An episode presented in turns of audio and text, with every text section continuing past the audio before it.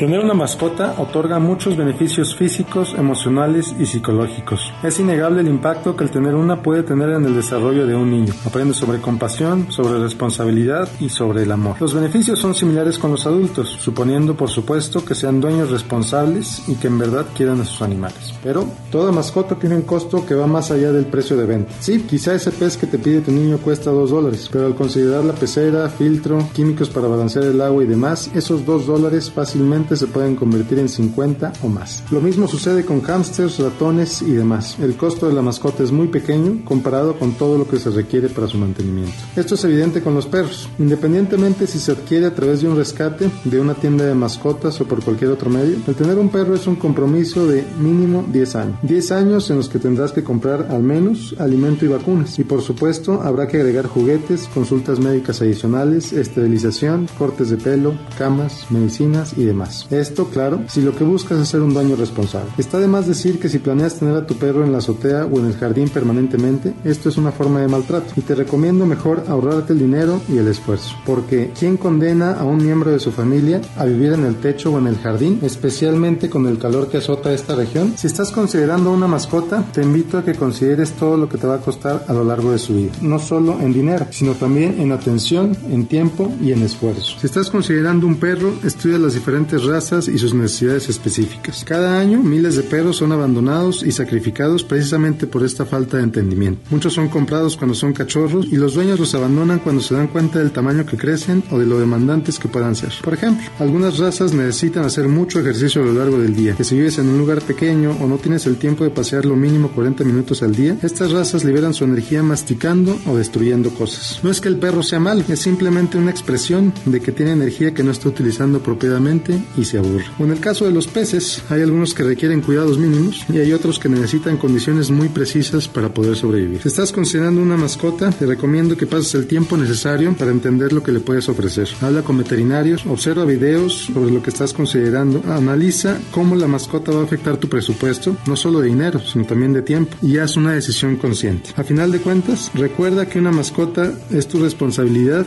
y obligación el darle una vida feliz toda su vida. Te invito a en Facebook en facebook.com, diagonal Miguel Gómez Consejero. Soy Miguel Gómez, consejero financiero, Noticias MBS.